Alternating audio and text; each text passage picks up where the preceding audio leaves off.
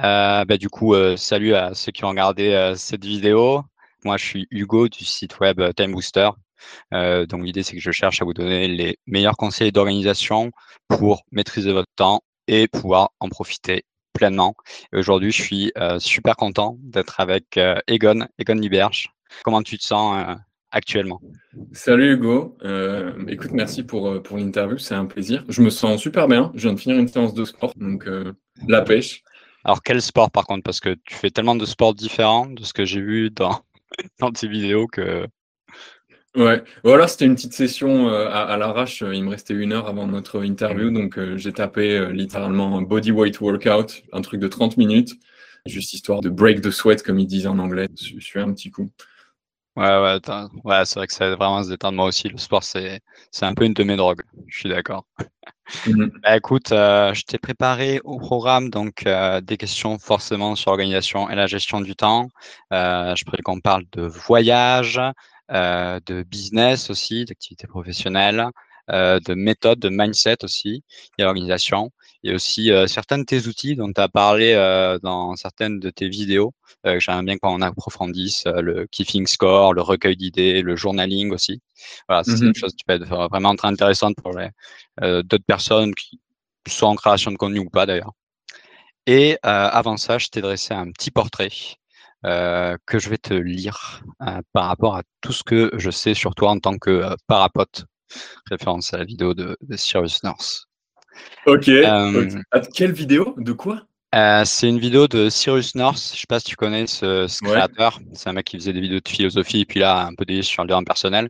Il a fait une vidéo vachement intéressante sur le lien en fait entre un créateur de contenu et son audience, qui fait que moi actuellement j'ai plus l'impression, enfin j'ai l'impression de te connaître, tu vois, de par euh, les heures de contenu que j'ai consommé de toi alors que toi, foncièrement, bah, tu ne me connais pas, tu vois, tu sais pas comment je suis. Donc, euh, cette différence-là, tu vois, euh, c'est euh, le, comme ça que, enfin, le terme en tout cas qu'il utilise, c'est parapote. Alors, je t'enverrai le lien de la vidéo à la fin, si ça te dit.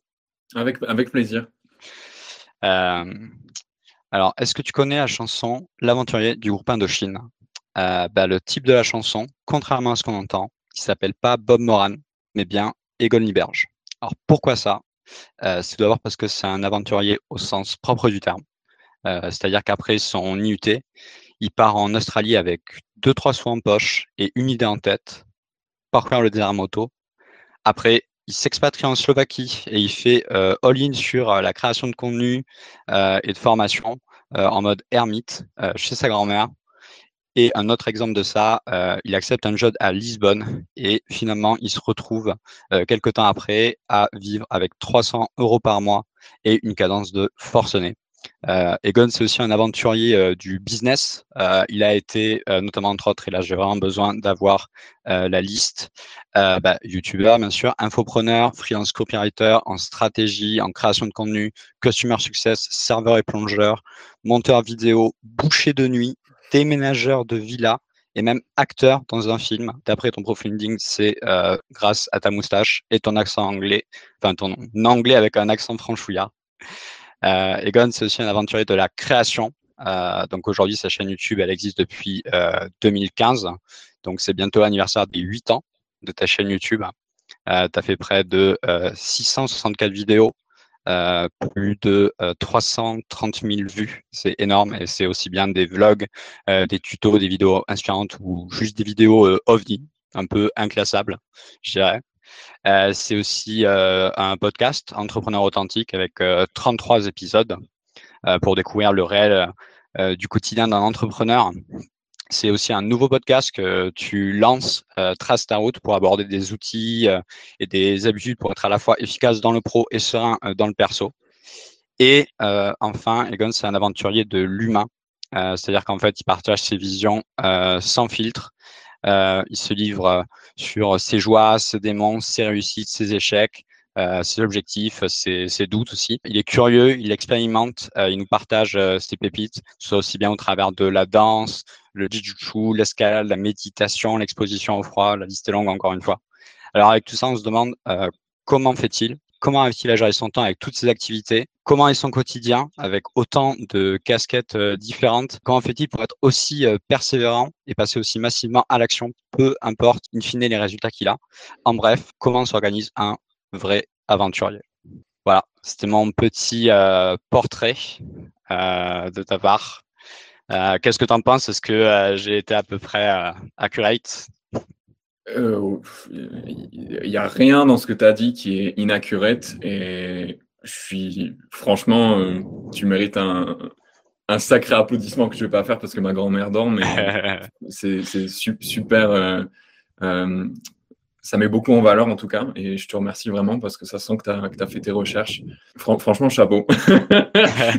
tu m'as sorti des, as sorti des datas que moi-même, euh, tu vois, quand tu as dit 330 000 vues sur YouTube, le nombre de vidéos aussi, j'avoue que c'est des choses que j'ai pas regardées depuis un petit moment. Donc, euh, bah ouais, au bout d'un moment, en fait, tu fais plus attention à ce genre de choses. quoi. C'est mmh. mmh. sûr, quoi. Même. Euh, même je, suis sûr que tu ne te souvenais pas de ce que tu avais marqué sur LinkedIn, acteur de film, grâce à, à ma moustache et à mon accent français. Ça, ça, j'ai pas entendu l'anecdote, euh, enfin l'anecdote liée à ça, quoi.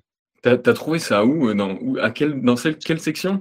Ah, sur ton compte LinkedIn, gros. Quand tu as mis euh, année sabbatique, tu as mis bah, la ribambelle uh métier que tu as fait et tu as mis ça. ouais, c'est un des, un des tout derniers trucs. Mmh, mmh. Bah c'est ouais c'est c'est un peu le, le, le piège de c'est vrai que depuis que comme tu disais depuis 2015 j'ai j'ai l'impression d'avoir tellement utilisé en fait internet comme un journal intime que tu sais même plus en fait les trucs que, mmh. tu, que tu dévoiles sur toi, tu vois, pour le meilleur et pour le pire quelque part, parce que je pense que d'un côté, j'ai eu pas mal de retours comme quoi ça a inspiré pas mal de gens, cette espèce de transparence, et d'un autre côté, si jamais tu as un serial killer qui se met en tête de vouloir venir te fouiller, tu vois, il te trouve en C'est ça, il connaît tout, il regroupe les datas, trouve la place de ta grand-mère et tout.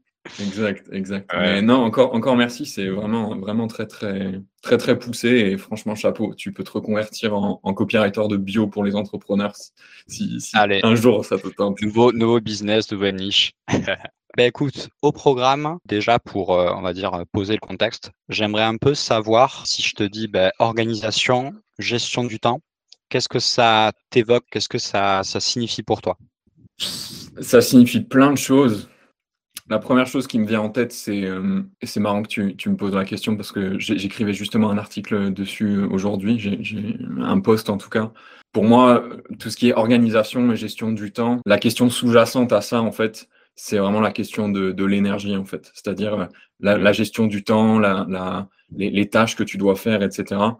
Euh, il y a un, entrepreneur qui s'appelle Scott Adams qui en parle, qui dit que tu peux t'organiser de la meilleure manière que tu peux, mais la ressource la plus précieuse, c'est pas le temps, mais c'est l'énergie en fait. C'est chaque jour en fait, tu as une, une, une, une quantité d'énergie euh, à ta disposition et il faut être vraiment très très intelligent dans la manière dont tu la dont tu l'utilises en fait et dont tu la canalises. Donc euh, évidemment tu veux, tu veux toujours prioriser, c'est-à-dire, je sais pas, peu importe ton objectif actuellement, tu veux toujours prioriser tes tâches et faire les tâches qui, d'ailleurs, je regardais une de tes vidéos où tu parlais de se fixer des objectifs en termes d'habitude. Je pourrais pas être plus d'accord avec ça. Vraiment se fixer des habitudes pour atteindre tes objectifs, mais mmh. surtout être conscient de quel type d'énergie ça va te prendre. C'est-à-dire que tu as des tâches, par exemple, si aujourd'hui tu veux développer ton business et que tu veux, je sais pas moi, développer ton audience pour faire ça, tu veux créer mmh. un contenu par jour, ça, ça va te demander une énergie particulièrement intellectuelle, tu vois, et créative. C'est-à-dire vraiment une grosse dose d'énergie énergie cognitive quelque part. Mm. Donc, euh, pour moi, le plus gros challenge aujourd'hui, à mon sens, c'est que la majorité des gens, en tout cas avec qui j'ai discuté, qui ont un petit peu de, du mal à s'organiser ou du mal à avancer, c'est qu'en fait, bien souvent, il y a un mismatch entre les tâches qui se donnent ou qui savent qu'ils doivent faire et l'énergie à leur disposition au moment où ils essaient de la faire. Donc, euh, il y a vraiment une, une, alchimie très, très particulière entre savoir manager son temps, parce que ça, c'est une compétence, tu vois, savoir manager mm. son temps, savoir euh, quelles sont les tâches qui sont importantes à faire pour moi, mais aussi savoir de quel type d'énergie j'ai besoin pour accomplir ces tâches-là. Mmh. Euh, je, vois, je vois ce que tu veux dire. Ouais, c'est même en énergie physique, énergie mentale, et comme tu dis, toutes les tâches euh, se valent pas quoi. Entre une tâche à faible valeur ajoutée, répétitive, mais que tu dois faire parce que parce que voilà, faut bien la faire, et une tâche euh, voilà de, bah, de rédaction par exemple, de mail. c'est sûr qu'on est sur deux, catégories différentes. Et, justement, du coup, tu as, développé une vision hein, au fil du temps. Et justement, comment est-ce qu'elle a évolué cette vision, c'est-à-dire de ton enfance limite, tu vois, quand tu étais en primaire à maintenant, par exemple déjà quand tu étais à l'école, tu étais es le premier de la classe à faire tes devoirs, toujours avec la dernière requis, tu fais ton dessin, tac, tac, tac, c'est bon, la maîtresse est contente, ou voilà, est-ce que c'était différent? Comment ça a évolué en fait? Non, ouais, bonne question. Alors, absolument pas. Je, je pourrais pas dire que j'étais organisé quand j'étais petit. les devoirs, j'étais pas le mec qui faisait les devoirs le vendredi soir. Par contre, j'ai eu la chance très tôt, et je pense que ça m'a aidé par, par la suite, d'avoir des routines en fait de sport notamment. J'ai commencé le karaté très tôt à 9 ans. Quand j'allais au karaté, c'était par semaine, c'était une fréquence de 3 à 5 fois par semaine si tu veux. Donc en fait très petit dans, dans ma journée, c'est comme si j'avais euh, c'est comme si ma semaine était cadrée par ça si tu veux. C'est-à-dire que je savais que dans ma semaine, OK, j'ai ce point de référence qui je le sais, peu importe ce que ce que je fais en rentrant de l'école, les jeux vidéo auxquels je veux jouer ou quoi, à 19h15, il faut que je sois sur le tatami. Et j'ai l'impression que ça ça m'a vraiment beaucoup beaucoup aidé parce que ça m'a ça m'a appris si tu veux quelque part à construire mes journées à partir d'un point de référence et qui, en plus de ça, et ça c'est vraiment la bénédiction, j'ai envie de dire quelque part, s'avérait être le sport. Et ça, je l'ai vraiment retrouvé ensuite par la suite, euh, que ce soit quand j'ai déménagé à Agen pour faire mes études, quand j'ai déménagé en Australie aussi, j'ai toujours utilisé en fait ce créneau de une heure et demie, deux heures de sport comme une espèce de pilier central de mes journées. Et à partir de ça, en fait, je construisais, c'est-à-dire que après le sport, je me sentais particulièrement vif, tu vois, et, et, et clair d'esprit. Donc à Lisbonne, par exemple, quand j'avais très très peu de temps pour bosser sur mon business, je me suis dit, OK, cette heure de sport, je vais la mettre au tout début de la journée, parce qu'au début de la journée, c'est le mm. moment où j'ai ma meilleure énergie créative. Je fais mon sport, je sors du sport, et là, j'ai encore tout ce dont j'ai besoin pour pouvoir créer une vidéo ou un mail. Et ensuite, je peux passer 9 heures à bosser pour une autre entreprise, où là, je peux me mettre un peu en mode zombie. Donc, euh, je dirais que c'est comme ça que ça s'est construit pour moi, que, que ça a commencé en tout cas. Ouais, en fait, tu as transféré un peu la, comme tu dis, ce point d'ancrage et la discipline que tu avais par rapport au sport sur euh, des autres domaines euh, petit à petit, quoi. Complètement. C'est une mécanique ensuite que tu peux tout à fait transférer, comme tu, tu parles de, de transfert, c'est un peu un transfert de connaissances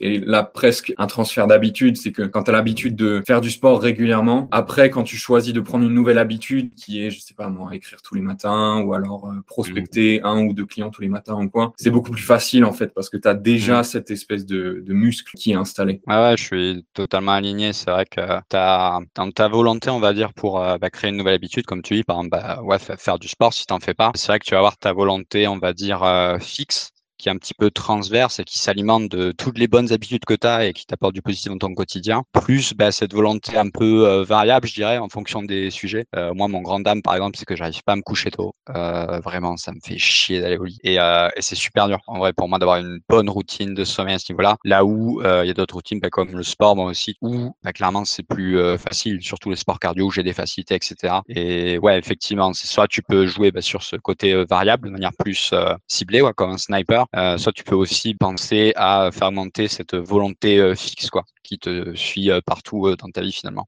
Ouais, complètement. T'as des, c'est ce principe de ce qu'ils appellent ego depletion, c'est-à-dire la, baisse de, volonté au fur et à mesure de la journée. Tu as littéralement ta batterie de volonté qui descend, en fait, au fur et à mesure que tu brûles tes points de, volonté et d'énergie.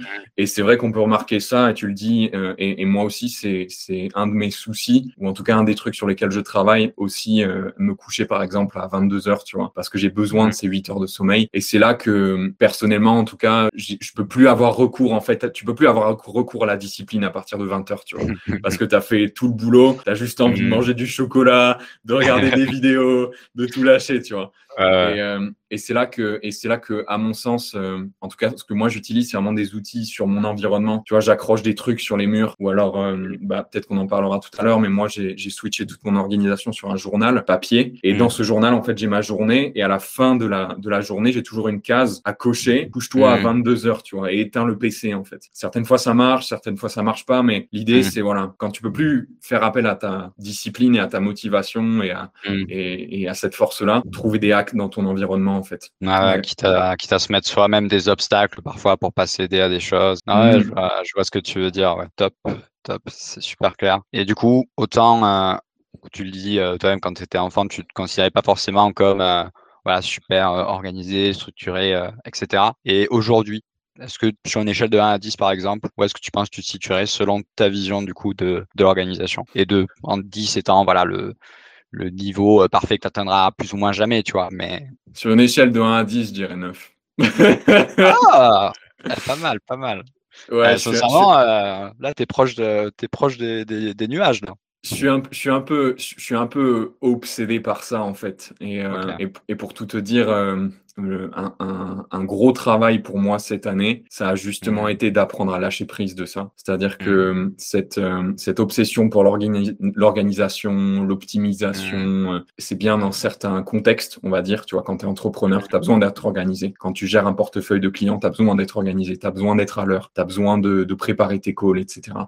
Euh, mais ce dont je me suis rendu compte, c'est que bah, naturellement, t'es pas juste entrepreneur, t'es pas juste freelance ou ce que tu veux, tu es aussi un humain et tu as aussi d'autres aspects de ta vie. Et cette dimension, cette obsession peut aussi être néfaste en fait, euh, notamment avec ta famille ou avec tes amis ou quoi. Tu vois, je me retrouvais à, envoyer à la limite des, liens euh, Zoom à mes potes pour s'appeler, tu vois. Et s'ils se pointaient mmh. pas au bout de cinq minutes, je disais bon bah mec, euh, on, se cale d'ici deux semaines, tu vois. c'est ça. jeudi en deux. Exactement. Donc, euh, donc ouais, une grosse partie de mon travail cette année, ça a été de réduire ce, ce, ce côté-là en fait. Mais c'est une de mes forces, ça, ça pour sûr. C'est une de mes forces. Ouais, non, mais je suis, je comprends. Et bon, de par la thématique, euh, ma chaîne et mon site web, euh, c'est un peu pareil. Et c'est vrai que parfois, tu as tendance à réfléchir à comment optimiser ton temps, en fait, au maximum, rendre ton temps productif. Et euh, en fait, ça t'éloigne du, du moment présent. Mmh. Euh, mais qui est super important aussi à, à garder en mémoire. Et bah, le fait, euh, ne serait-ce que de voilà mettre un, petit jeu coche, euh, voilà, je me suis couché à la bonne heure sur un journal, bah, en fait, ça te fait prendre conscience. Tu vois, quand tu fais ça, tu te rends compte en fait de, de ce qui se passe. Et c'est super important. Ouais, ouais, complètement. Euh, alors écoute, je te propose d'aborder euh, une thématique qui, je pense, est chère à ton cœur, c'est le voyage. Euh, on sait bien qu'avec le voyage, ben, forcément, tu changes de culture, d'environnement, euh, donc certaines routines où justement tu as mis en place des choses et tout ça, ben, elles peuvent partir à volo. Déjà, je voulais savoir un peu ben, quand tu, tu, voyages, voilà, quand tu décides d'aller en Australie, à Lisbonne, etc. Qu'est-ce que tu fais en amont quand tu t'organises en fait? Et une fois sur place, comment est-ce que euh, tes habitudes, en fait, tout ce que tu as mis en place, ça résiste ou pas à ce changement? C'est une bonne question. Je pense que il faut peut-être que je clarifie un point, c'est-à-dire que le, le, voyage en Australie et le voyage à Lisbonne, c'était vraiment deux contextes différents. Et par-dessus ça, c'était c'était pas du tout le, le, voyage pour le pour le fun en fait, tu vois. C'est-à-dire que je suis arrivé en Australie, pour moi, c'était vraiment euh, explorer, euh, trouver trouver des jobs, apprendre l'anglais, etc. Lisbonne, mm. c'était plus parce que j'avais trouvé un job et en fait, j'allais là-bas tout simplement parce que je déménageais, j'allais vivre là-bas pour pour travailler, tu vois. c'est une conséquence en fait euh, d'avoir trouvé un job, mais c'était pas la raison en soi. Ouais, ouais, ouais, ouais, ouais. En Australie, donc j'étais plus jeune. Lisbonne, c'était en 2018. L'Australie, c'était en 2016. J'ai toujours gardé la routine de sport. Ça, ça a toujours été une mm. condition sine qua non pour moi. Donc, à nouveau, ce, pilier, cette base, c'est-à-dire peu importe le pays dans lequel je suis, je sais que euh, trois ou quatre fois par semaine, il faut que je fasse le sport. Le créneau, le temps, le matin, mm. le soir ou quoi, tout ça, ça change en fonction de la discipline aussi. Mais ça, ça a toujours été là. Et ensuite, euh, je me suis toujours organisé de manière très fonctionnelle par rapport à quels sont mes objectifs. Je te donne un exemple. Quand je suis mm. arrivé en Australie, mon premier objectif, très rapidement, ça n'a pas été de me faire des potes ou de rencontrer des gens ou quoi. Tu vois, très rapidement, ça a été de trouver un job. Mais ça dès le jour 2 en fait. À partir du moment où j'ai ça en tête, c'est-à-dire que je sais que ok mon objectif c'est de trouver un job, mmh. immédiatement dans ma tête il y a ce mécanisme qui se met en place. Ok, c'est quoi euh, le plan d'action et c'est quoi l'habitude que je dois mettre en place pour arriver à cet objectif? Et à partir de mmh. ce moment-là, j'ai des œillères et j'organise mes journées que autour de ça si tu veux. Donc mmh. jour 3 en Australie, ma journée elle ressemble à sport à 17h et euh, imprimer les CV et aller démarcher 10 restaurants le matin. En dehors de ça, je planifie plus. Genre s'il y a quelqu'un qui veut un café, pourquoi pas ou quoi. Mais l'important, c'est que de manière très fonctionnelle, j'ai fait ce que j'avais à faire dans la journée, tu vois. Mmh. Peu importe si tu as des réponses positives ou négatives, au final, tu as euh, distribué tes 10 CV, donc euh, tu as, voilà, as fait ce qu'il fallait dans la journée. Quoi. Ouais, exactement, exactement. Tu dois sans doute avoir lu euh, euh, ça, mais c'est ce qu'ils appellent input versus outcome, c'est-à-dire se concentrer sur, enfin, définir tes objectifs ou en tout cas te focaliser sur les actions que toi tu maîtrises versus mm. celles que tu maîtrises pas. Donc démarcher versus avoir des réponses positives. J'ai pas le contrôle si le mec il va m'appeler ou non pour me prendre dans son bar. Par contre, j'ai le contrôle de lui donner le CV et d'essayer de faire la meilleure impression possible. Tu vois. Ah, ça. Et à la fois le, le, résultat, tu vois, combien de réponses positives tu vas avoir, c'est par contre un métrique, un indicateur intéressant que tu peux prendre en compte. Parce que du coup, euh, si au bout de deux semaines, par exemple, tu te rends compte que tu as que des réponses négatives, euh, même s'il peut y avoir 10 000 raisons, tu peux te dire que tu as un échantillon suffisamment représentatif pour que tu puisses identifier que dans ton process, il y a quelque chose qui merde. Quoi. Alors, soit, euh, soit tu en prends conscience, soit tu sais pas et tu dois demander à quelqu'un de juger un petit peu et de tester. Soit tu peux t'inspirer d'autres techniques. Tu dis, ah ouais, mec fait différemment moi. Mais ouais, je suis d'accord. Le fait de, de trop se focaliser sur euh, ça, de se dire, faut que je trouve un job en une semaine. Il y en a pour qui ça va marcher. Je sais pas, je me dis. Mais comme tu dis, le fait que tu contrôles pas vraiment tout, ben, ça peut apporter de la, beaucoup de frustration en fait. Ouais, il y, en a pour qui ça peut marcher. Il y en a pour qui ça peut marcher, mais moi ça m'est arrivé, tu vois, de, de me fixer des, des, objectifs comme ça. Des fois ça va fonctionner, des fois ça va pas fonctionner. Comme Et lequel, par exemple Comme euh, bah, par exemple, quand euh, plusieurs fois ça m'est arrivé, tu vois, quand je lançais un programme de coaching euh, euh après Lisbonne, pour le coup, je me suis dit, voilà, ce mois-ci, je veux signer tant de clients et, euh, et, et, je les signais pas. Et, et, et j'observais, parce que c'est vraiment ça qu'il faut se rendre, dont il faut se rendre compte, c'est que la manière dont tu te fixes les objectifs et dont tu t'évalues par rapport à ces objectifs va avoir un impact énorme sur ta psychologie derrière. C'est-à-dire que si tu te fixes des objectifs quasiment inatteignables, le coût qu'il va y avoir sur l'histoire que tu te racontes à toi-même du style, putain, bah, j'ai pas atteint le truc, en fait. Il est énorme. Alors que si ton objectif c'est contacter deux personnes par jour et que mm. pendant deux semaines tu contactes deux personnes par jour, chaque jour tu as gagné en fait. Fixer des objectifs, c'est pas juste fonctionnel, c'est aussi se programmer mentalement en fait, tu vois. Ah ouais, je suis 100% aligné 100% aligné sur ça. Et on va dire, est-ce que tu as, durant tes voyages, du coup, au tes voyages, ben, changé ton organisation? Par exemple, euh, je sais pas, ben, moi j'ai été du coup au Brésil il y a pas longtemps, et là-bas, euh, en termes de ponctualité, par exemple, tu vois, euh, c'est pas ça. Les gens, bon, ils se laissent vivre et tout, machin. Ah, on fait ça, non, on fait ça plutôt. Du coup, est-ce que tu as des éléments, des cultures dans lesquelles tu as évolué, que tu as un petit peu intégré, ou ça peut même être sur une de tes habitudes de sport? Je sais pas, peut-être que quand tu étais au Portugal, tu t'es mis un sport en particulier que tu as gardé. Enfin voilà. comment ça ça t'a enrichi en fait dans ton organisation, dans tes habitudes, etc. Si je comprends bien ta question, c'est comment est-ce que, en fonction des pays dans lesquels j'ai voyagé, quelle influence ça a eu sur mon organisation? Ouais, voilà, c'est ça. Mmh. Pas énormément, en tout cas, j'ai pas l'impression. Forcément, à un certain degré, ça a dû avoir une, une, influence. J'ai une anecdote euh, un, peu drôle, mais au, Portugal, par exemple, bah, si tu vis au Brésil, tu c'est quasiment la, même culture. Mmh. C'est euh, voilà, quand tu commandes un expresso, euh, tu attends cinq minutes. Et, et, et c'est vrai que ça te force en fait à, à travailler aussi cette patience, qui est aussi une énorme qualité, tu vois être euh, savoir être patient, savoir euh, à nouveau te, te, détacher en fait de ce que tu contrôles pas. Tu contrôles pas si elle va aller mmh. vite ou pas vite. La seule chose que tu peux contrôler, c'est ton état intérieur. Et je mmh. me souviens d'une fois, euh, une fois, ma mère était venue me, me rendre visite à, à Lisbonne et ma mère, elle a, elle a, elle a aussi ce tempérament. Si elle me regarde, elle va vouloir me mettre une tarte. Mais elle a ce tempérament très, très impatiente, tu vois. Et elle, elle, je l'attendais à l'aéroport et, juste à l'entrée de l'aéroport où les gens sortent de, du SAS, il y avait mmh. un, un, café. Et je me suis dit, bah on va prendre un café, tu vois, surtout qu'à Lisbonne, au Portugal, ils, sont connus pour avoir du bon café. Les pastel des nata aussi, je sais pas si tu connais cette oui, pâtisserie. Oui, ouais, voilà. Et je voulais lui faire goûter ça, et donc elle arrive et tout, et puis euh, on, se met dans la queue, et là je tilt, tu dis, attends, il faut que je la prévienne, parce que sinon elle va péter un câble, en fait, tu vois, c'est le, service au Portugal, ça n'a rien à voir avec la promptitude française, ou en tout cas la, mm. rapidité française. Et je dis, par contre, prépare-toi à, quand on prend un café, tu vois, tu vas devoir travailler ta patience, tu vois. Et, et, voilà vraiment comme un jeu, tu vois, parce qu'on va vraiment attendre 10 minutes pour un expresso et tout. Donc, euh, donc le Portugal a eu cet effet-là. En Australie, hmm. pas vraiment, parce que en Australie, il y a, y a, cette culture très anglo-saxonne, presque américaine au niveau du travail. Et c'est vrai que hum, j'ai passé énormément de temps en Australie à bosser, euh, à le plonge, serveur, etc. Donc hmm. euh, voilà, il fallait être à l'heure, il fallait aller vite. C'était ce, ce hustle un peu. Hmm. Ouais, grosso modo, ouais. Mais en tout cas, j'ai pas consciemment laissé les cultures imprégner, si tu veux, mon, mon cocon, parce que j'ai mmh. vraiment besoin d'avoir mon, mon horloge interne quelque part, tu vois. Mmh pour m'assurer que peu importe l'environnement, en fait, j'aurai cette, cette stabilité. Sinon, j'ai l'impression de, de, perdre pied. Ouais, ouais, je vois ce que tu veux dire. Effectivement, euh, c'est, c'est important de savoir suivre son rythme. je te dis ça parce que moi, c'est vrai qu'au Brésil, tu vois, je me suis surpris à parfois, du coup, être plus, parfois, euh, contemplatif, tu vois. Genre, je me baladais dans la rue et alors c'est parce que tu es aussi dans un, endroit que tu, tu, connais moins, la langue est différente, euh, même les bâtiments, tout ça. Mais du coup, euh, ouais, je me suis surpris à, par exemple, à moins marcher tout le temps en écoutant des podcasts, tu vois, tout en voulant euh, intégrer l'information comme ça, etc. Mais juste, tu vois, à me balader et à regarder ce qu'il y avait autour de moi. Ça, c'est un mmh. truc, par exemple, que j'ai développé là-bas. Et que du coup, là, même à, à, Paris, là où je suis actuellement, j'essaie de le faire parfois, tu vois, ou quand je me rends compte que je marche à 15 km heure, hein, comme la moyenne parisienne, avec mon casque et tout, j'essaie de, tu vois, ralentir un peu. Ouais, je comprends. Et l'environnement joue aussi beaucoup. Je sais pas où tu étais au Brésil, mais euh, j'ai vu quelques images, ne, serait-ce que de Rio ou quoi. Je sais pas où tu étais exactement. Mais... C'était Sao Paulo, donc c'est vraiment euh, grande ville et tout. Euh, ouais, ça fourmille, quoi. Ça fourmille de fou, limite plus qu'à Paris, quoi. Mais j'ai aussi vu d'autres endroits où, pour le coup, c'était beaucoup plus chill, tu vois, au bord de la plage et tout ça. Et là, bon, Bon, voilà, c'est un peu les images qu'on se fait du Brésil et tout dans sa tête. mais voilà, le Brésil, c'est pas que ça, forcément. Ouais.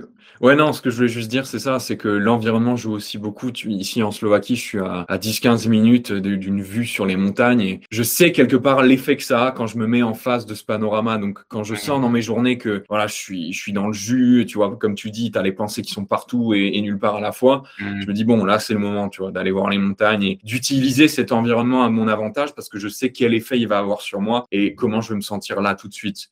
Tout à fait. Euh, alors, j'aimerais qu'on aborde un autre aspect que j'ai évoqué notamment dans ton portrait. Euh, c'est l'aspect euh, business, profession. Tu as fait vraiment 10 000 trucs.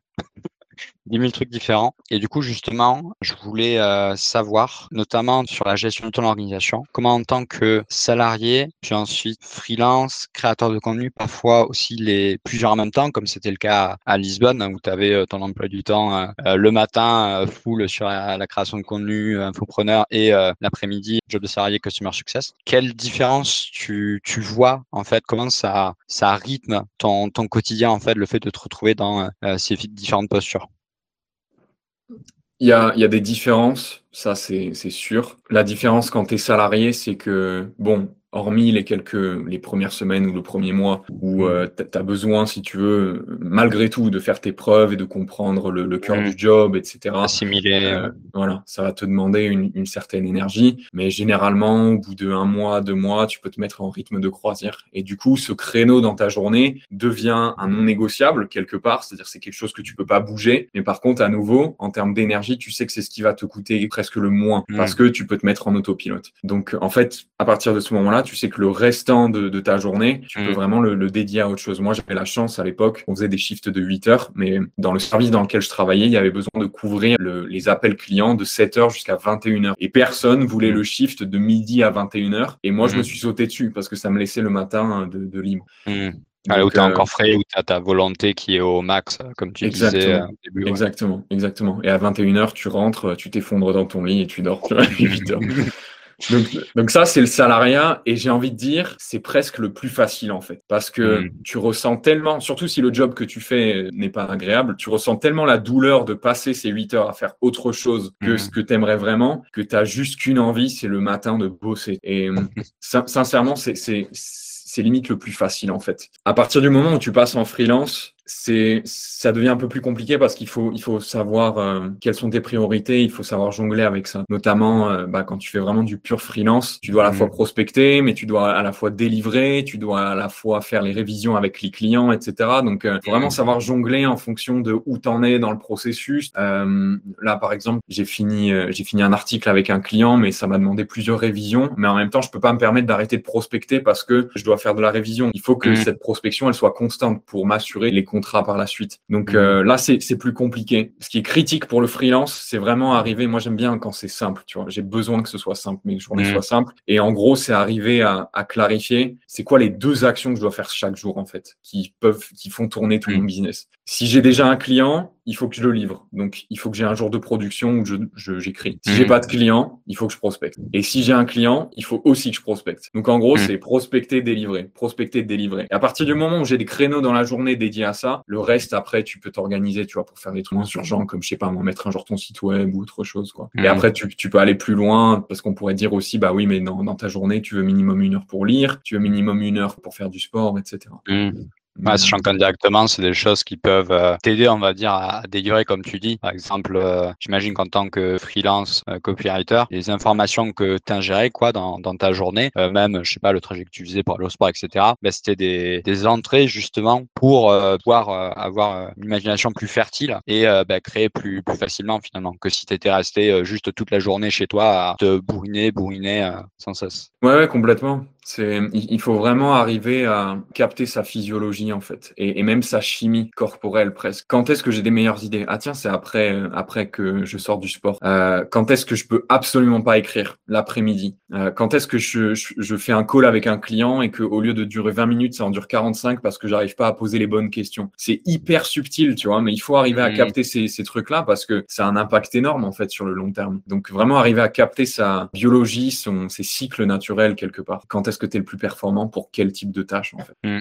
Ouais, ouais, effectivement. On, en revient à ce dont on parlait au début, l'énergie, ouais, effectivement. C'est aussi une métrique qui est très importante, qui même parfois dans des méthodes de priorisation, euh, je pense à la fameuse matrice de Eisenhower. Dès que tu t'intéresses à l'organisation, t'en, t'en, vois de partout de cette matrice. Et finalement, ça te fait classer donc une euh, tâche en fonction de l'urgence et de l'importance. Donc en gros, l'idée c'est euh, bah, les tâches peu urgentes et pas importantes, tu les délègues. les tâches importantes mais peu urgentes, tu les planifies en faisant du time blocking. Donc voilà, ce dont tu, tu pouvais parler, tu en âge, tu dis ça, il faut que je le fasse, voilà, peu importe quoi. Et euh, les trucs bah, super importants, super urgents, bah, là, faut que tu fasses absolument. Mais ce truc-là, en fait, il prend pas du tout en compte l'effort que tu as besoin de fournir pour réaliser cette tâche-là et l'énergie que tu as euh, actuellement. Parce que finalement, si tu as mis le, le dans ton agenda, mais je sais pas, tu es malade, tu vois, euh, enfin, tu as la crève et tout ça, tu es vertué à le faire quand même et tout, ça fait que tu vas pas forcément bien te reposer. Et comme tu n'auras pas bien fait les choses parce que tu es dans un état second, tu vas devoir t'y reprendre après. Du coup, finalement, tu perds sur les deux tableaux, quoi.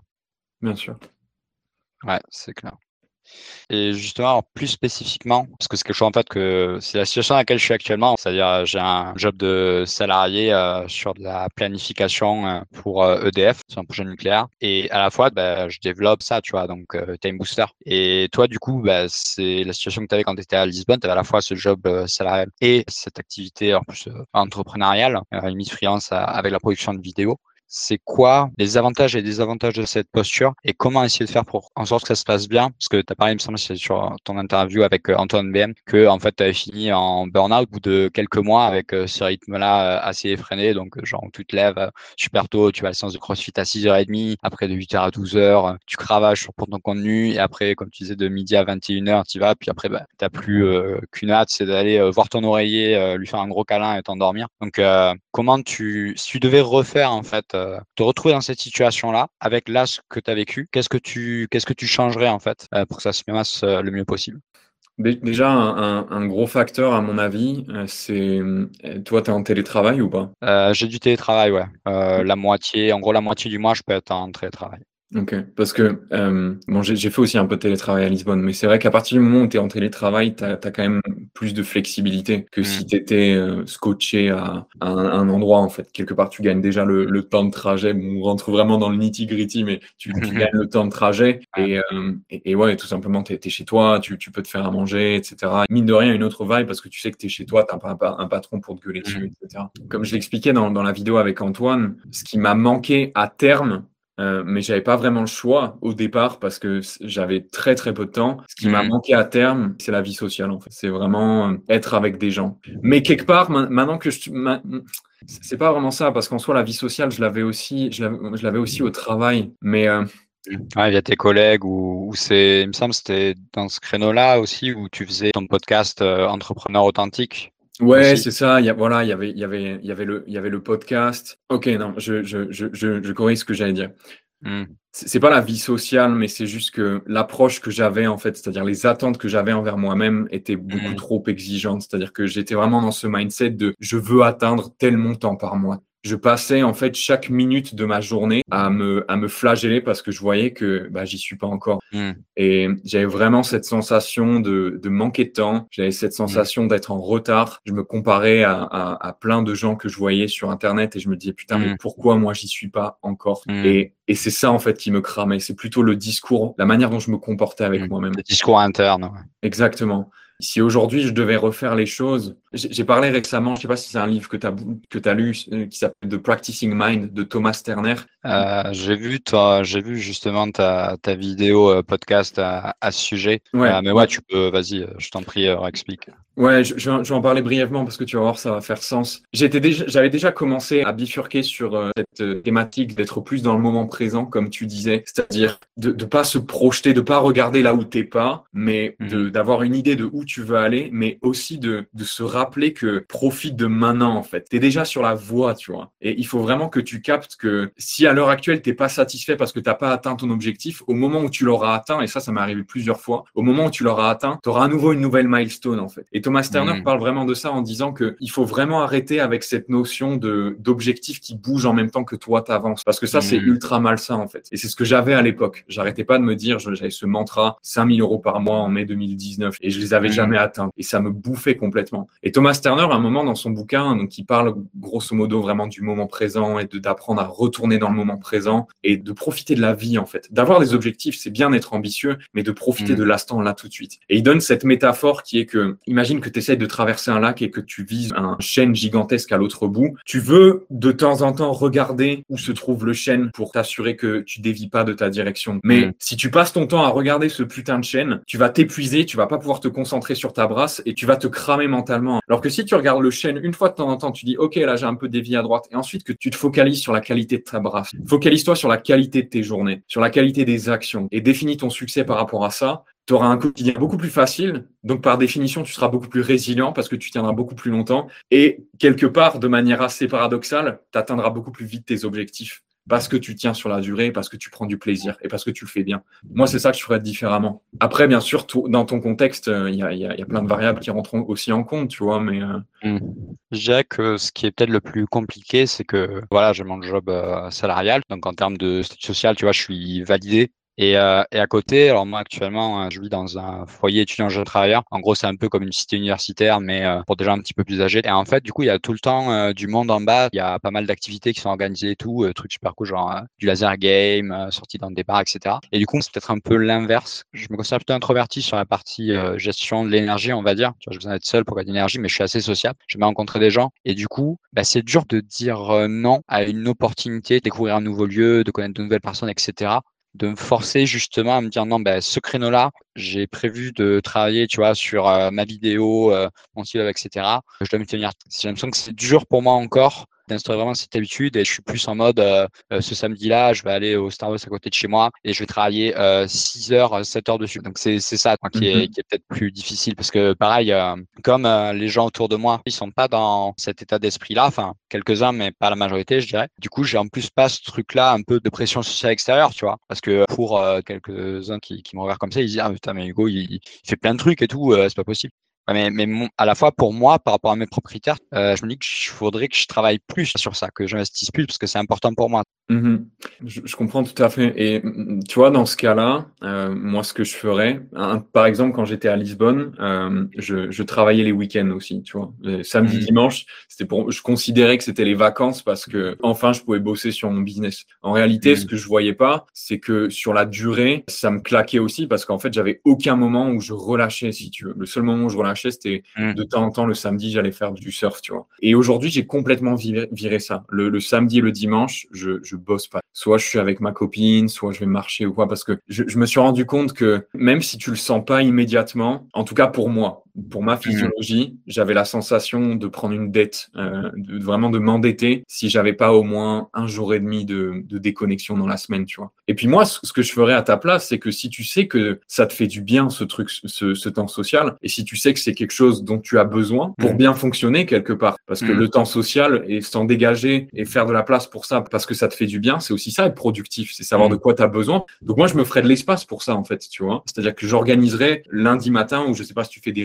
comment tu fonctionnes. Mais mm. si moi je fais ma review de la semaine le samedi, je me dirais, OK, j'ai besoin de temps social. En ce moment, moi, par exemple, c'est j'ai besoin de voir ma copine. Mm. Samedi, dimanche, je vois ma copine et je prévois du temps pour ça, tu vois, parce que je sais que ça va m'aider à mm. être productif. Et comme ça, je sais que samedi, dimanche, j'ai mon temps social le reste de la journée ou de la semaine, je peux cravacher en fait. Hmm. Euh, et puis si par exemple, bah, tu remarques que les, les, gens avec qui tu bosses, la plupart du temps, ils organisent des trucs le jeudi et pas le samedi, tu vois, tu dis hmm. bon bah ok, finalement les événements ont lieu le, jeudi, c'est que là à ce moment-là, je hmm. rencontre les gens. Le jeudi, c'est mon temps social et je bosse le samedi. Tu vois ce que je veux dire? Euh, ouais, C'est de voir les patterns un peu. Euh... Oui, pareil, ouais. J'avoue que ouais, le, le vendredi soir, euh, oui, j'avoue que je me calerai pas du coup une session. Allez hop, 4 heures de montage, 8 heures minuit. Allez. Ouais. Ouais. C'est en fait le problème, c'est qu'il y a vraiment cette dichotomie que les gens se disent si je veux être productif, je peux pas, je peux pas bosser en fait. Mais la productivité, c'est pas ça. Le but de la productivité, c'est de trouver dans quel état est-ce que tu peux produire le plus, quelles sont les conditions idéales quelque part? Et si dans tes conditions idéales, il y a le facteur social et que tu vires ce facteur social, c'est plus les conditions idéales. Mm. Donc, il faut vraiment apprendre à réintégrer ça, en fait. Réintégrer le temps de famille, réintégrer le temps pour le sport, mm. réintégrer le temps pour être hors des écrans, réintégrer le temps pour, euh, pour chiller sur Netflix et regarder de la merde, tu mm. vois. Parce que si ça te fait du bien et que tu te sens bien à la fin de la semaine, fais-le, en fait. Si derrière, ça te permet d'être productif parce que tu as eu ta dose. Ouais, ouais, je suis d'accord. Je pense que c'est une question d'équilibre. Tu vois, là, j'arrive quand même à avancer. Je pense que c'est juste un petit rééquilibrage, mais je voudrais pas me couper de ça. Enfin, je sais que par exemple, des périodes où parfois j'ai pas fait trop de sport parce que voilà, c'était un nouvel environnement, tout ça. Je faisais pas mal de natation, puis il n'y avait pas de piscine euh, aux alentours, etc. Ben, je me sentais moins bien en fait. Ça avait une vraie influence. Alors, au-delà de l'influence euh, physique euh, normale, parce que du coup, quand tu fais du sport, c'est hyper d'endorphine, etc. Psychologiquement, en fait, ça avait un effet que j'ai vraiment ressenti. Quoi. Ouais, bien sûr. Je comprends tout à fait.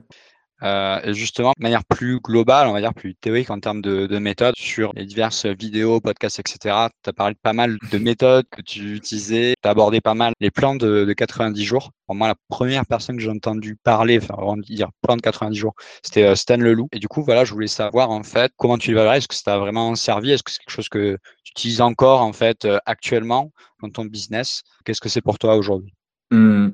Euh, ça m'a toujours fasciné, les méthodes de fixation d'objectifs, parce que, je sais pas, j'ai toujours l'impression que si tu avais la bonne méthode, le bon outil, naturellement, si tu as le bon outil, tu peux mieux faire le job. Donc, à partir de ce constat-là, effectivement, Stan nous parle de, de, de, la méthode de 90 jours, même si je ne l'ai pas vraiment, je l'ai pas suivi, j'ai pas, pas acheté la formation, mais euh, c'est quelque chose d'assez répandu de mmh. se fixer un objectif sur 90 jours parce que c'est sur cette période-là que tu peux avoir des, des résultats assez conséquents. J'ai testé plusieurs outils, mais un qui est vraiment resté, c'est la méthode euh, OKR. Donc, c'est ce qu'ils utilisent chez Google. OKR, ça veut dire. Je connais euh, Tu connais pas? C'est OKR, ça veut dire en gros, le O, c'est objectif et KR, c'est Key Results. Grosso modo, la mhm. méthode, c'est très simple. C'est définir où est-ce que tu vas arriver, c'est quoi l'objectif que tu mhm. vas atteindre. Tu peux rentrer dans 10 000 tangentes, le formuler de manière aspirationnelle ou quoi, mais quand tu bosses pour toi, en tant que solopreneur, c'est, je sais pas, moi, bah, par exemple, en octobre, je veux être capable de courir un marathon. Donc ça, c'est ton objectif.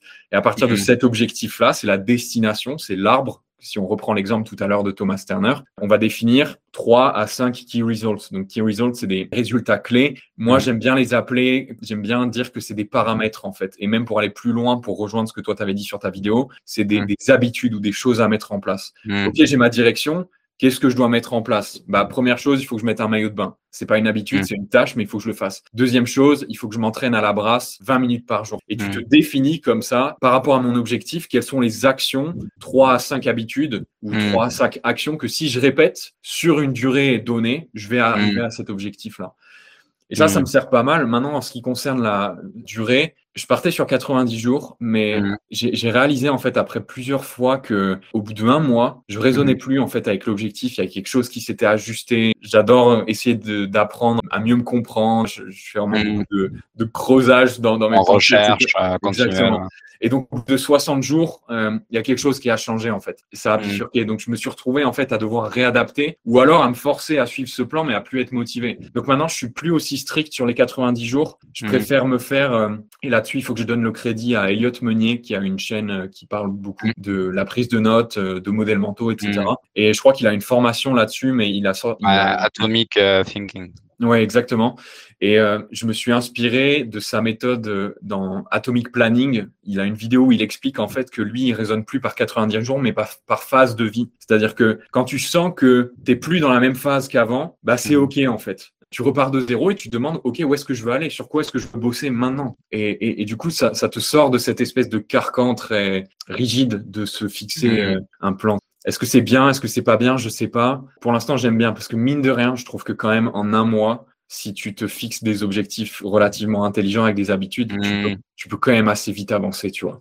Et si tu avances, au bout d'un mois, généralement, à la fin du mois, tu es motivé pour continuer. Donc, tu te refixes un truc, bah, OK, pendant un mois, je vais continuer cet objectif, tu vois. T'es pas obligé de repartir de zéro, mais tu t'en rends beaucoup plus par rapport à tes émotions et par rapport à ton sentiment euh, au moment T, tu vois. Pas par rapport à quelque chose que tu as mmh. fixé il y a 30 jours, en fait.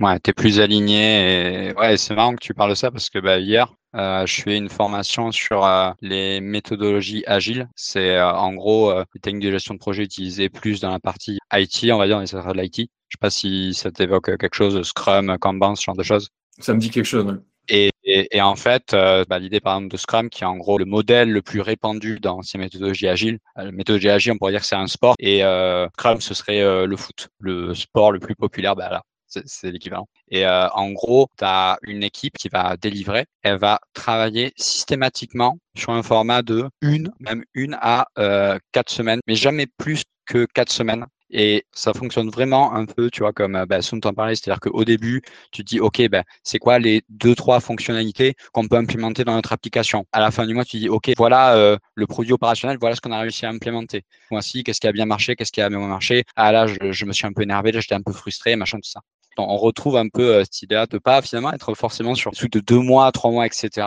Plus d'avancer avec une échelle plus, plus réduite. Mmh, mmh. Je pense que les objectifs de deux mois à trois mois, c'est peut-être plus pertinent dans une entreprise euh, où euh, y a, ça, implique beaucoup plus de gens et il y a des KPI à tenir et les, les process sont relativement posés, rigides, fixés. Mmh. Dans le contexte d'un entrepreneur ou d'un solopreneur ou d'un freelance, où la majorité du temps, le, si tu deviens indépendant, c'est parce que tu veux faire un truc qui te plaît, être plus aligné, faire ce qui, te plaît à l'instant T, en fait, bah, par définition, il y aura beaucoup plus de place pour l'émergence, c'est-à-dire que il se passe tellement de choses en fait. Tu lis un bouquin et soudain tu as envie de, de, de, tester quelque chose de complètement nouveau, ou alors tu découvres, bah je sais pas moi, The Practicing Mind et tu te rends compte que putain en fait il faut vraiment que je bosse sur ma capacité à rester dans le moment présent. Et tous les objectifs que tu t'es fixés il y a 15 jours s'écroulent en fait. Donc euh, c'est pour ça que je trouve ça plus pertinent quand tu es solo d'avoir cette flexibilité par rapport aux entreprises. Mmh. Ouais, ouais, carrément, je, je vois ce que tu veux dire. Ouais. Ok, bah déjà, merci pour, euh, pour cet euh, éclaircissement. Et alors, il y avait d'autres outils que je connais moins qui sont un petit peu sortis, euh, je pense, dans l'imagination. Notamment, j'ai vu ta vidéo sur le Kiffing Score. Ce que, j'ai compris du Kiffing Score, en gros, c'est tu veux commencer par ce qui te fait kiffer, les activités créatives, etc. dans ta semaine. Et après, en gros, bah, si jamais t'as pas été assez productif, tu bourrines pour terminer ce que tu n'aurais pas fait au début de la semaine. Tu prenais l'exemple des, des emails que tu devais écrire. Et du coup, c'est marrant parce que ça prenait un peu le contre-pied d'autres ouvrages qui sont assez connus, bah, comme voilà, la matrice d'Eisenhower que je où tu dois faire d'abord ce qui est euh, urgent euh, et euh, important, ou alors Eat the Frog, avaler le crapaud. Donc, tu fais d'abord le truc vraiment qui est plus chiant pour toi dès le début de la journée, puis après, oh, c'est bon, t'es relâché, tu peux faire le reste. Donc, je voulais savoir comment ça avait fonctionné sur toi, si pareil, si c'est un truc que, que tu utilises encore, et voilà, ne faire pas un peu de tes conclusions sur, sur ce truc-là. Ouais, j'ai testé plusieurs, euh, j'ai voulu tester plusieurs approches. Autant l'approche de faire euh, ce que, ce que tu dois faire mais que tu n'as pas forcément envie en mmh premier pour te dégager le temps derrière et ensuite euh, inversement. Aujourd'hui, j'ai beaucoup plus tendance à privilégier en fait ce qui est important pour moi. C'est-à-dire, je fais vraiment une distinction entre ce qui est important dans le sens non négociable parce que c'est ça qui me permet de, de, bouffer tout ce que tu veux, mes engagements envers d'autres personnes et ce mmh. qui est important pour moi, ce qui est important pour moi pour ma croissance. C'est-à-dire que je mettrai mmh. toujours en priorité les, les actions ou les projets ou les choses qui vraiment me nourrissent en fait. Parce que je mmh. me suis rendu compte qu'une fois que j'ai fait ça, une fois que je sais que dans ma semaine, j'ai fait tout ce que j'avais à faire pour nourrir et me faire avancer vers cette vision-là, c'est beaucoup plus facile pour moi de faire le reste parce que j'ai la sensation que, OK, c'est bon, maintenant j'ai la place. Pour mmh. reprendre ce schéma un petit peu de Lisbonne, j'ai passé mes quatre premières journées de mes quatre premières heures de la matinée à faire mon sport et à bosser sur mes vidéos. OK, maintenant je me mets en mode zombie, en mode exécution. Il faut que je mmh. plie ce travail pour le client parce que c'est ça qui met l'argent sur la table j'ai trouvé que ça, c'était plus efficace parce que de manière générale, en commençant par ce qui me fait chier, derrière, à nouveau, peut-être que c'est plié, mais psychologiquement, en tout cas à l'échelle d'une journée, j'ai plus mm. la force ou j'ai plus ce même pétillement, si tu veux. Toujours commencer par euh, ce qui est important pour moi. Et ensuite, mm. euh, tout le reste, tu vois. Parfois, il arrive que j'ai un projet pour un client, ça m'est arrivé récemment, euh, écrire un, article. Voilà, mmh. rien, de bien sexy ou quoi. Mais mmh. à la fois, euh, le, le, sujet de l'article était complètement mmh. nouveau pour moi. Et le client, c'était le type qui, qui, qui sortait d'une école d'ingénieur, qui s'exprimait d'une façon hyper expert de son domaine ou quoi. Et je, je sais pas pourquoi, mais il m'a enveloppé dans son projet. J'avais envie de pondre le meilleur article du monde. Donc à ce moment-là, parce que ce projet, je le, je le, considérais comme vraiment une clé pour grandir personnellement. Je l'ai mis mm. sur mon créneau, première chose que je fais dans la journée, parce que j'avais envie de bosser dessus. Donc ça, c'est un peu la zone magique, mm. quand tu arrives à combiner ton travail. Ouais, un alignement, en fait. Exactement, exactement. Mais quand tu veux pas l'avoir, moi, je privilégie toujours ma croissance personnelle. Ça veut pas dire que mm. je, je mets pas d'effort sur le reste, mais euh, toujours en priorité. Ouais, c'est une question de priorisation. Hein. Euh, alors il y a autre chose qui est, alors que j'ai jamais en fait euh, vraiment euh, fait. Je m'étais créé un template Notion exprès, mais je l'ai jamais vraiment euh, utilisé plus d'une semaine. Le truc que tu fais, c'est le journaling. c'est quelque chose qui m'intéresse, qui m'intéresse pas mal parce que pareil, bah, c'est comme pour le sommeil, tu vois, j'ai, lu plein de trucs sur sur ça, le bienfait que ça a, etc. Et je le fais ponctuellement, plus quand je me sens mal, tu vois, quand vraiment j'ai l'esprit troublé, mais je le fais pas de manière récurrente, tu vois, comme une habitude. Je voudrais bien que tu nous en parles un petit peu, combien de temps finalement vraiment ça fait que tu fais ça? Et quelles sont les difficultés que tu as peut-être eu à mettre ça en place? Et les, les bénéfices surtout que tu retires de cette pratique-là? Et comment tu le fais, toi, exactement? Ouais, ouais. Je, vais commencer par euh, peut-être expliquer un petit peu ce que ce que c'est le, journaling. À l'origine, d'écrire à la main tous les jours trois pages. Ça a été euh, euh, introduit par, je sais plus son nom, mais je connais le, nom du bouquin qui s'appelle The Artist Way. Les gens pourront regarder. Et mhm. c'était à l'origine vraiment un exercice pour les écrivains pour se débloquer en fait dès le matin, à la fois créativement, c'est-à-dire vraiment s'entraîner à écrire tous les jours, et à la fois aussi comme exercice qui te sert de tampon émotionnel. C'est-à-dire que je sais pas comment c'est pour toi, mais moi généralement, le matin, quand je me lève, j'ai de l'anxiété, j'ai du stress, j'ai un dialogue mental assez, assez violent. Et, j'avais besoin, en fait, de quelque chose qui me serve de tampon, qui me permet de créer une séparation entre le moment où toutes ces pensées se distillent et se mettent en ordre et le moment où je fais mon boulot. Parce que si tu te mets à créer des vidéos avec ce dialogue interne, c'est mort, tu vois. donc, euh, donc c'est un outil, c'est une sorte de psychothérapeute euh, euh, personnel. Je le fais depuis 2018 la manière dont je le fais a beaucoup changé. J'ai commencé par les pages, trois pages par jour. Ça prenait 45 minutes. C'était euh, une, horreur, mais je le faisais parce que je voulais mmh. absolument voir si ça avait des résultats. Ensuite, j'ai switché sur Google. Qu'est-ce euh, choisir 45 euh, minutes? Enfin, trois pages, pardon. C'est elle qui disait écrivez, écrivez trois pages, long format, ah, et vous arrêtez pas tant que vous n'avez pas trois pages. Et ça faisait 45 minutes. Donc j'ai fait ça, j'ai testé sur euh, Google Doc, j'ai testé dans Rome, toi tu, tu utilises Notion, et mais j'ai jamais vraiment arrivé en fait à formuler les bénéfices que ça m'apportait. Mais pour une raison que je pourrais pas t'expliquer, j'ai voulu continuer parce que si les bénéfices sur le long terme n'étaient pas évidents pour moi, les bénéfices sur le court terme l'étaient. C'est-à-dire que c'est vraiment un outil excellent qui te permet de clarifier ta pensée, comme tu dis, quand tu es triste ou quand tu te sens un peu déprimé ou quoi tu mets à plat tes pensées, tu comprends en fait ce qui se passe dans ta tête. Tu marques vraiment, bah voilà, je me sens triste. Ok, pourquoi je me sens triste? Je me sens triste parce que euh, il m'est arrivé ça ou euh, ma copine m'a envoyé tel message ou ce que tu veux. Ça mmh. permet vraiment de clarifier. tu fais les cinq pourquoi pour arriver à la cause euh, du truc, quoi. Par exemple, par exemple. Et c'est que jusqu'à très très récemment que j'ai enfin réussi à développer un, système où non seulement ça a une fonction dans, dans les journées, donc ça sert de buffer émotionnel, mmh. mais en fait ça me sert aussi c'est un outil en fait indispensable maintenant à la fixation d'objectifs. Je vais t'expliquer comment je fais. Maintenant, ce que mmh. je fais, c'est que je suis retourné sur, euh, sur cahier, sur papier. J'ai arrêté mmh. de m'imposer cette limite de trois pages parce que un, moment, j'ai lu un, bouquin de Greg McKeown qui s'appelle Essentialism et il disait un truc qui m'a beaucoup marqué à, un moment. Il m'a dit, mmh. si vous voulez commencer une habitude de journaling, commencez en écrivant moins que ce que vous voudriez, mais tous les jours. Donc en fait, à partir de ce moment-là, j'ai capté que, OK, l'important, c'est pas le nombre de mots ou de pages, c'est que je le fasse tous les jours, même si c'est deux phrases, c'est pas grave. Tous les matins, j'écris deux pages. Et mmh. en fait, le moment où ça a tout changé, où vraiment euh, cette habitude de journaling a pris tout son sens, c'est mmh. quand j'ai commencé à l'intégrer dans ma routine de review à la fin des semaines. C'est-à-dire qu'à la mmh. fin de chaque semaine, je fais une review. Voilà, quels sont mes objectifs, ce que j'ai atteint, pas atteint, etc. Et au tout début de cette review, j'ai un moment où je relis toutes mes entrées de journal de la semaine, en fait je vais, en les relisant, je vais souligner les éléments qui m'ont marqué. Parce que tu écris sur tout le, mmh. matin quand tu te lèves. Tu peux écrire sur ta vision, tu peux écrire sur comment tu te mmh. sens. Le rêve que tu as eu. Euh. Le rêve que tu as eu, quelque chose que tu as envie de mmh. tester ou quoi. Et à la fin de la semaine, le fait de revenir sur ces entrées, ça permet vraiment de, filtrer tout ce qui n'a plus de sens pour toi et de garder uniquement ce qui résonne. Et du coup, à la fin de la semaine, tu dresses un bilan de non seulement comment est-ce que tu t'es senti, où est-ce que tu as envie d'aller, comment tu as progressé par rapport à tes résultats. Ça te permet aussi de te rappeler qu'est-ce qui t'est arrivé de bien dans ta journée parce que généralement le matin, je vais écrire ce qui m'est arrivé de bien la veille. Donc ça te mmh. permet de développer aussi un carnet de gratitude.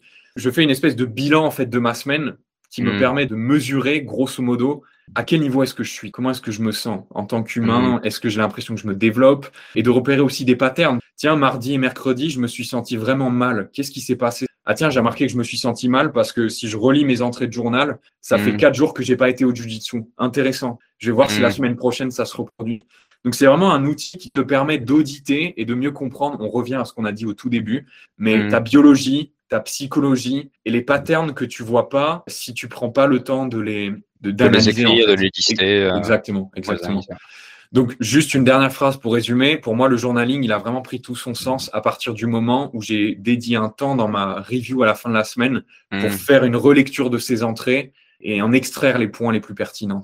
Et Mm. depuis que j'ai fait ça, c'est difficile de dire concrètement, ça m'a permis d'atteindre ce résultat-là. Mais c'est Mm. devenu un outil tellement précieux et tellement cher parce que j'ai l'impression de vraiment mieux me connaître que même si je peux pas dire exactement ça m'a permis d'atteindre ce truc-là, je me sens juste tellement mieux dans ma vie depuis que je le fais, tu vois. Donc euh, c'est vraiment quelque chose que je compte continuer j'ai l'intention de créer, de beaucoup plus en parler parce que ça Mm. me paraît tellement essentiel. Ok, ouais, bah écoute, c'est c'est super intéressant.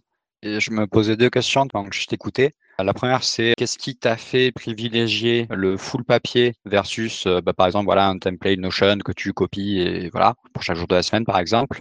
Et aussi, la deuxième, euh, bah, deuxième, j'ai oublié. Donc euh, déjà, je te laisse répondre à la première. Euh, très simple, toutes mes journées, je les démarre par au moins une heure à une heure et demie de ce que j'appelle une habitude de silence, c'est-à-dire loin des écrans. Donc, ce que je fais, c'est Mhm. que, en fait, je vais, je vais m'asseoir dans un parc, je vais Mhm. méditer pendant 10 minutes, je vais faire de la respiration, je vais lire en slovaque parce que c'est un des trucs que j'essaie de travailler en ce moment, et je journalise à l'écrit, en fait. Et la raison Mhm. pour laquelle En je fais ça- aussi, non, pas en slovaque, en français pour le coup, pas en français. plus tard. Donc, euh, ouais, plus tard, effectivement. Mais juste pour rester loin des écrans, parce que j'ai remarqué que plus, plus j'ai j'ai du temps en dehors des écrans dans mes journées aussi, plus j'arrive à rester euh, au clair sur ce que je veux dans la vie, aligné sur ma vision, etc. Je suis très très sensible aux écrans et à toutes les inputs d'informations qu'on a, donc c'est l'occasion idéale en fait. J'ai fait d'une pierre deux coups en disant ok bah je vais journaliser sur papier. Non seulement c'est un moment juste pour moi où je suis déconnecté des écrans, il n'y a pas de notification, il n'y a rien, et en même temps euh, ça fait partie de mon habitude de silence, tu vois, où je démarre mes journées de manière euh, paisible quelque part. Hmm.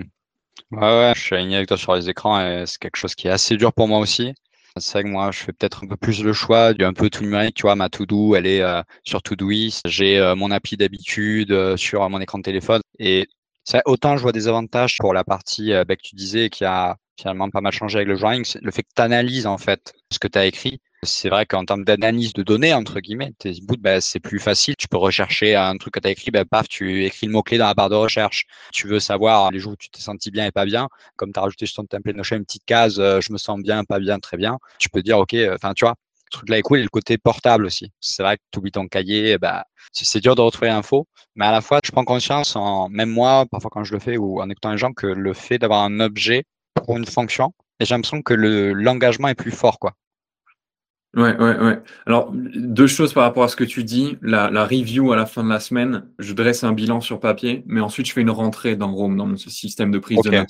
Parce que je veux Ok. garder une trace de ça, effectivement. Mhm. Sinon, ça aurait pas de sens. Comme ça, quand tu fais ta review de l'année, par exemple, bah, tu as la review de chaque semaine, et ensuite la review de chaque mois, etc. Ok, donc en fait, c'est pas au quotidien que tu introduis l'aspect techno, mais par contre, euh, de manière hebdomadaire, donc euh, pour un peu de Exactement. recul, quoi. Exactement. Et par rapport à ta question, ou en tout cas ce que tu as soulevé entre l'objet et le cerveau, c'est absolument fascinant. J'ai passé deux semaines à, étudier ça. Ça fait un petit moment maintenant, donc je pourrais pas te ressortir les termes scientifiques, mais il y a des, mecs qui ont fait des études là-dessus et euh, ils se sont rendus compte qu'en fait, euh, quand tu interagis avec un objet, l'objet ag- agit comme une espèce de décharge cognitive, c'est-à-dire qui te permet de... Comment expliquer? En plus, j'ai écrit un article là-dessus, j'ai écrit une chier de post là-dessus, mais les avantages de l'analogique, euh, peut-être qu'on pourra le, le mettre en lien ou quoi, mais il y a Mm. vraiment énormément d'avantages à, à travailler avec des objets physiques en fait, comme euh, un timer physique, comme euh, Mm. faire des mind maps, tu vois, quand tu veux clarifier tes idées pour écrire un article, faire des Mm. mind maps et, et vraiment tracer à la main. Il y a tout un lien entre le cerveau et les, les outils qu'on utilise au quotidien. Mm. C'est pas anodin si tu as l'impression qu'en touchant un objet, euh, il y a une autre sensation de travail. Ouais, ouais, carrément. Et il y a aussi un outil que tu utilises, enfin, tu, tu parles d'un recueil euh, d'idées euh, dans une de tes vidéos. Donc, euh, quand en gros, il y a euh, quelque chose qui est intéressant pour toi, une citation, etc., tu disais à l'époque, en tout cas, que tu le mettais sur un doc Word en ajoutant, on va dire, un contexte que tu vivais par rapport à cet instant-là, par exemple, pour agrémenter tout ça. Je voulais savoir si tu utilisais encore ce recueil d'idées et si maintenant tu étais plutôt passé sur papier, si tu rentrais dans ton système de prise de notes. Alors du coup, je sais plus maintenant forcément ce que tu utilises, peut-être Notion, peut-être Obsidian, si tu m'as parlé de Elliot Meunier. Ouais, ouais, le, le re- le recueil d'idées, c'est c'est assez récent. J'en parlais parce que, à nouveau, dans le bouquin de, de Practicing Mind, en fait, Thomas Sterner disait que, en soi, pour être euh, épanoui, efficace, euh, pour te sentir bien au quotidien, tous les concepts que tu as besoin de, connaître, euh, tu les as déjà croisés en fait sur ta route. C'est quoi? C'est apprécier le moment présent, faire une chose à la fois, tu vois, concept de productivité. Euh, focalise-toi sur le process. C'est des idées bêtes en fait.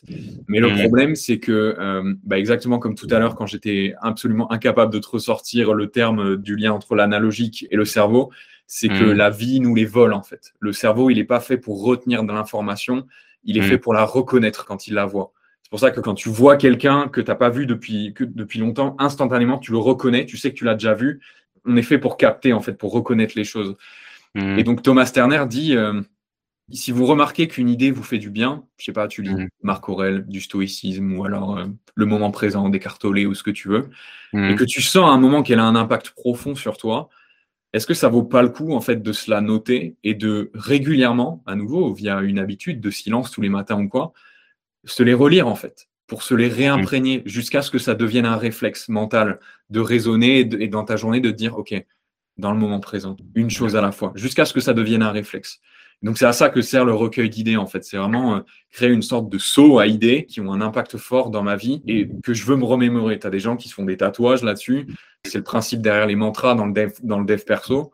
Sauf que j'ai mmh. l'impression qu'on ne l'explique pas comme ça, tu vois. Les mantras, on dit, ouais, euh, dis cette affirmation et miraculeusement, il va t'arriver ça. Non, c'est pas ça. C'est juste que tu te recharges cette idée pour la garder en tête au moment où tu vas agir dans ta journée. Mmh. Donc, euh, ce que tu disais dans la vidéo, c'est que finalement, les idées, enfin, les grandes idées, on va dire, qui t'aident en général, elles sont relativement simples. Mais ce qui est dommage, c'est qu'en fait, on les oublie. On les oublie. Si tu n'as pas des réactivateurs, tu es voué à, refaire potentiellement les, les mêmes erreurs, quoi. Exactement. Super intéressant. Bah écoute, euh, on arrive vers la fin. J'aurais euh, les dernières questions à te poser. Avec tout ce que tu m'as dit, avec ton contexte actuel, qu'est-ce que c'est tes prochains objectifs là en ce moment? c'est marrant, pour te dire, on parlait que, que, ça, que ça bouge pas mal. Euh, ils ont bougé là ces derniers jours mmh. parce que je me suis rendu compte que donc moi je suis freelance depuis deux ans, deux ans mmh. et demi. Et c'est comme ça que je gagne ma vie, du coup, depuis deux ans et demi. Et en fait, ce dont mhm. je me suis rendu compte, c'est que ça fait pas partie de ma vision à long terme. Le freelance, ça a été uniquement le véhicule qui m'a permis, si tu veux, de m'extraire du salariat. C'est comme ça que j'ai gagné ma vie. Mais c'est pas dans ma vision à long terme. Ma vision à long terme, c'est créer du contenu, faire du coaching mhm. et faire des formations sur tous les sujets qu'on a abordés là, notamment le journaling, l'organisation, vraiment comment fournir des outils fonctionnels pour les entrepreneurs, pas juste du blabla de dev perso. quelque chose de, de pratique, quoi. Exactement. Exactement. Donc, euh, à partir de ce constat-là, je suis en train d'envisager, et même la décision, elle est prise, de me remettre dans la situation dans laquelle j'étais euh, à Lisbonne, c'est-à-dire de me retrouver même un job, que ce soit en agence ou dans une boîte, quelque chose de lié au marketing mhm. pour le coup, pas un truc qui me fera chier, qui me permettra tout simplement d'élargir mon panel de compétences aussi, d'apprendre des mhm. choses, d'avoir un, revenu fixe, c'est-à-dire que quand tu bosses pour une boîte, tu n'as plus à prospecter, tu n'as plus à gérer mhm. tout ça, tout ça c'est géré, et en parallèle, continuer à, à, créer du contenu, donc écrit, vidéo, et développer ça en parallèle, tu vois. Donc ça, c'est mon objectif. Grosso modo, c'est contacter des boîtes et trouver un job. Ouais, montrer ton, processus, ouais. Ah, c'est super intéressant parce qu'il y a un certain nombre de gens, tu vois, sur Internet qui vont plutôt te dire non, mais vas-y, entrepreneur à, temps plein, sinon tu vas pas avancer, etc. C'est marrant que toi qui as expérimenté un peu toutes les phases, tu vois, ben là actuellement tu recherches ce truc-là, ça montre vraiment que en fonction de quitter euh, ton tempérament, tes objectifs, il n'y a pas un cadre qui est mieux que l'autre. Ouais, complètement pendant trop longtemps, je me suis enfermé dans cette image que ah, c'est ça que je devrais faire. Et trace ta route, c'est vraiment pas pour rien. C'est même un mantra pour moi-même. Tu vois, on parlait de ça, de cette idée de me rappeler quotidiennement. C'est ta route à toi. Et il y en a pas une qui est moins bien ou mieux ou quoi. Trace ta route. Il n'y a, pas de, chemin tracé. On te fait, on veut te faire croire ça parce que c'est comme ça mmh. qu'on vend aussi. Ah, t'es salarié, mmh. tu veux devenir entrepreneur, achète cette formation pour passer de A à B. Mmh. Mais, mais non, en fait. Fais ce travail d'introspection pour savoir ce que tu veux et à partir de ce moment-là, établis un plan d'action et les, des habitudes pour y arriver, tout ce dont on a parlé dans ce podcast, et trace ta route. C'est pas facile, hein. C'est pas facile, mm. mais. Ouais, non, carrément, carrément. Bah, ça, de toute façon, ça évolue euh, tout au cours de la vie aussi. En plus, en constant mouvement, comme tu dis, donc euh, c'est super important. Et du coup, si on se projette déjà dans ce contexte-là, où tu auras à la fois euh, ton travail salarié et où tu progresses dans la création de contenu, de formation, etc., qu'est-ce que ce serait pour toi au choix la journée ou la semaine idéale?